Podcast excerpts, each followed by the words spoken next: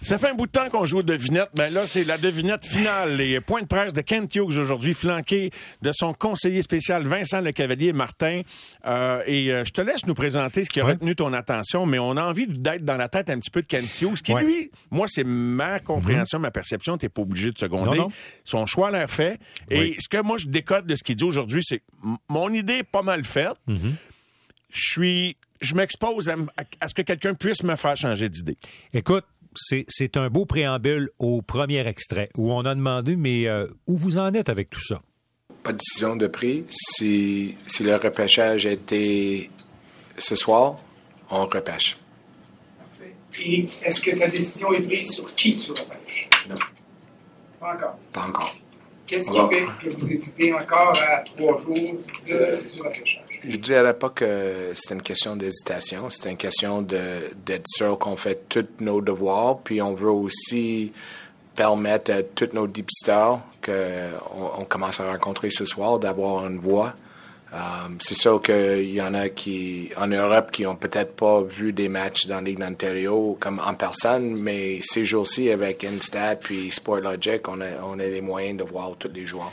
Alors, il veut être challengé, il va avoir l'opinion de tout le monde. Et euh, c'est la première fois ce soir, Mario, où tous les dépisteurs du Canadien, autant ceux qui sont en Amérique du Nord, au Canada, aux États-Unis, et que ceux qui sont en Europe seront dans, dans la même pièce, au même endroit physiquement. Ces gens-là communiquent, mais ils communiquent virtuellement depuis un an ou deux d'ailleurs. Alors là, ils vont être face à face.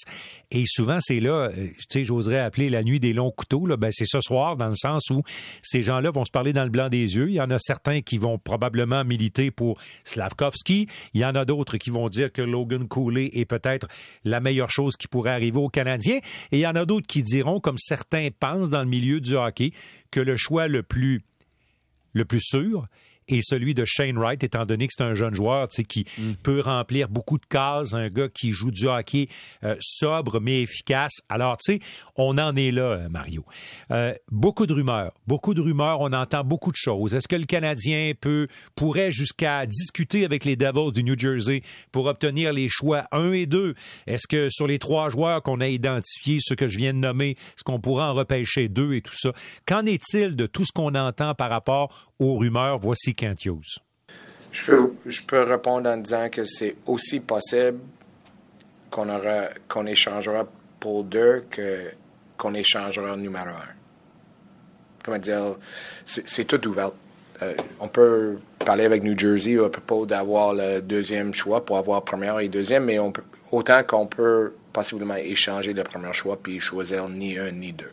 Alors, euh, entre toi et moi, la deuxième option, non. si ça arrive là, je pense que non, je me, je, m'engagerai pas dans des scénarios loufoques, mais le ça, Canadien ça pas son premier choix. Non, il y a pas tu reçois le party à la maison, tu vas ah. changer ton premier choix. En ce qui me concerne, euh, non. Je, serais, ben, en tout cas, à moins que ça soit quelque chose à nous renverser, mais nous serions renversés. Non, puis de toute façon, Mario, il n'y a pas de joueur qui, euh, qui ferait dire à une équipe hey, il faut se détrousser pour ce gars-là, on veut absolument ce gars-là.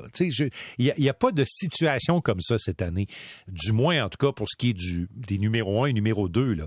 Alors ça, ça rend tout ça, échanger un premier choix, très peu probable. Puis quand tu gagnes la loterie, là, ça se peut que tu ne gagnes pas la loterie pour les 30 prochaines années.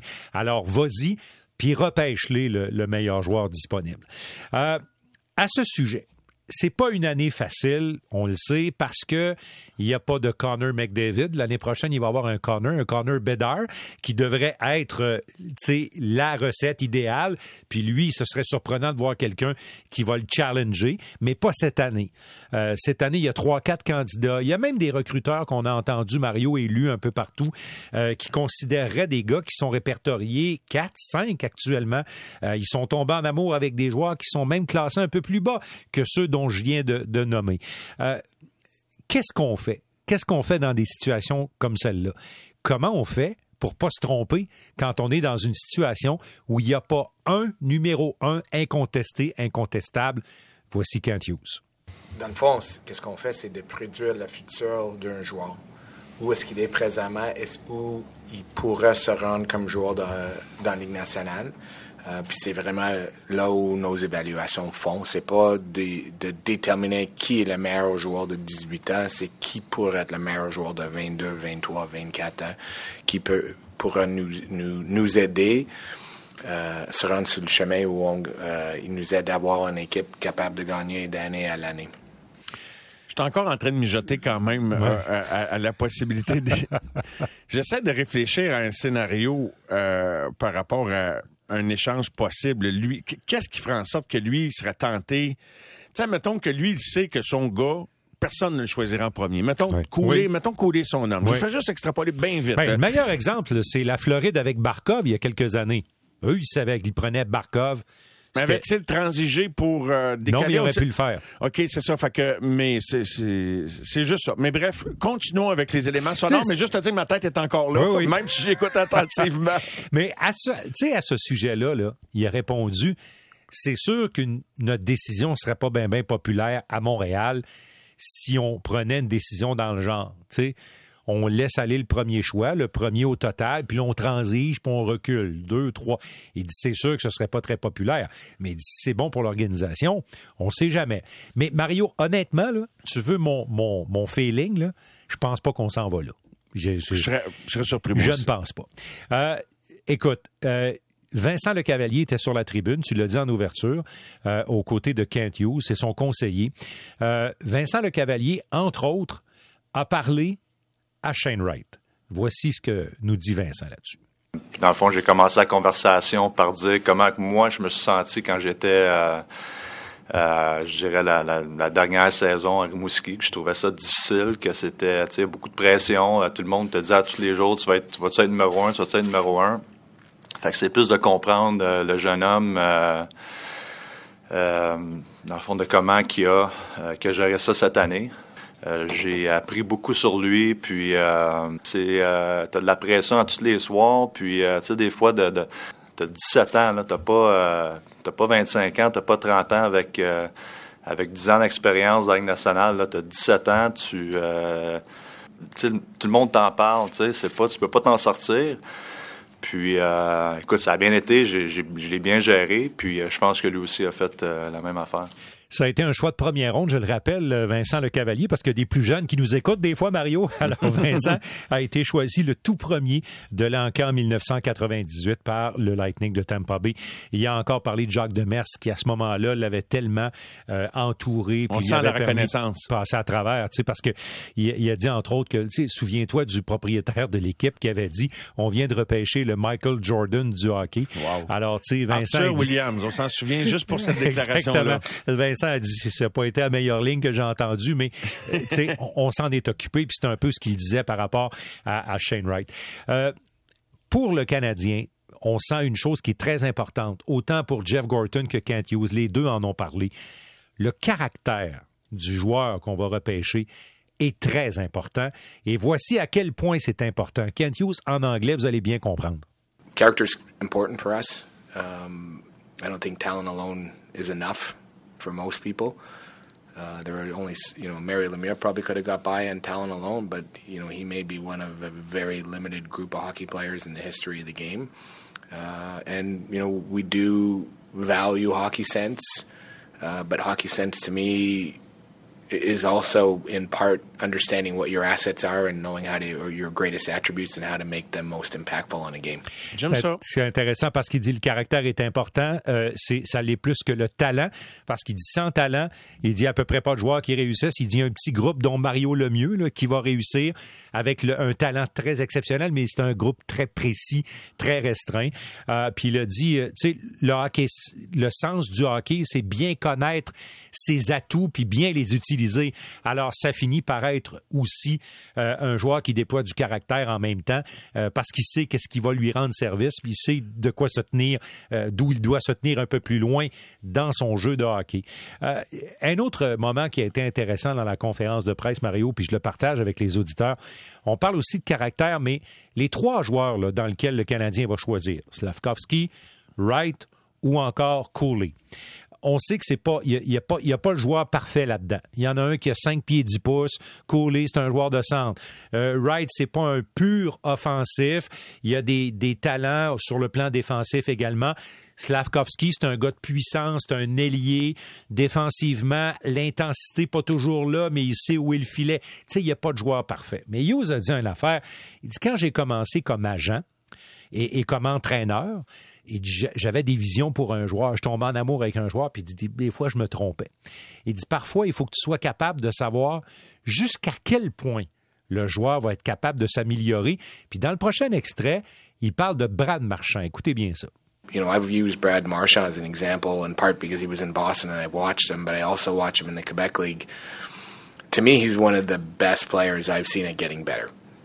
And he's continued to do that. He's 34. He's getting better. Like he, like I watch him, and he adds something to his game. One game, like, oh, I didn't, you know, look what Brad's doing now. But then all of a sudden, it's part of his repertoire, and he's doing it every game. It doesn't happen haphazardly. Uh, so we're trying to figure out like how complex the changes that need to happen for somebody to reach their full potential are you know who's the best now, who has the most potential, who you know the risk reward of these picks. So we'll we'll do it, but there's it's not so much a hesitation. Like we really want to invite our group. We don't know them that well. We just got here. I want to invite everybody to have an opinion and, and, you know and begin to understand how they evaluate and think about hockey players too. C'est intéressant. En gros, ce qu'il dit, il dit, Brad Marchand, il dit pour moi, c'est c'est un des gars que j'ai vu le plus s'améliorer. Il dit il y a 34 ans, encore s'améliore encore, même de match en match, il est capable d'accomplir des choses euh, où, où, il fait de mieux en mieux.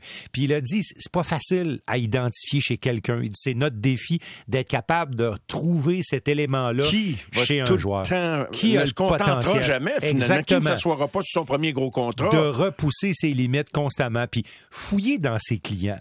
Tu sais, chez Kent Hughes, là, c'est qui, qui étaient ses deux meilleurs clients? Christopher Le et Patrice Bergeron. C'était, quand je dis meilleurs clients, comprenez-moi bien, c'est ses clients les plus vedettes. Là on parle-tu de deux gars qui ont constamment réussi à s'améliorer et à s'adapter? dire. Exactement. Alors, tu sais, il donne pas de nom. Il est pas en train de nous dire on va prendre lui plutôt que lui. Mais ce qu'il donne, c'est une d'identifier. partie de sa recette. Comment il va identifier le gars parmi ces trois-là qui est le plus intéressant? Le Canadien, euh, Mario, a les mains pleines de choix de repêchage. Il en ont 14 au total. Il y en ont deux en première ronde. Le numéro 26, c'est un choix qui appartenait à Calgary et c'est un choix qui a été obtenu en compensation pour Tyler Toffoli. C'est un choix intéressant. Et là, euh, on entendait déjà depuis une couple de jours que le Canadien chercherait à s'améliorer au niveau de ce rang de sélection. C'est-à-dire peut-être viser euh, un top 15 plutôt que d'être dans le top 25. Euh, Kent Hughes en a parlé de ça. Je pense que euh, va évaluer toutes les options. C'est possible qu'on pourra euh, échanger des choix pour avancer. C'est possible aussi qu'on peut échanger des choix pour des années futures aussi.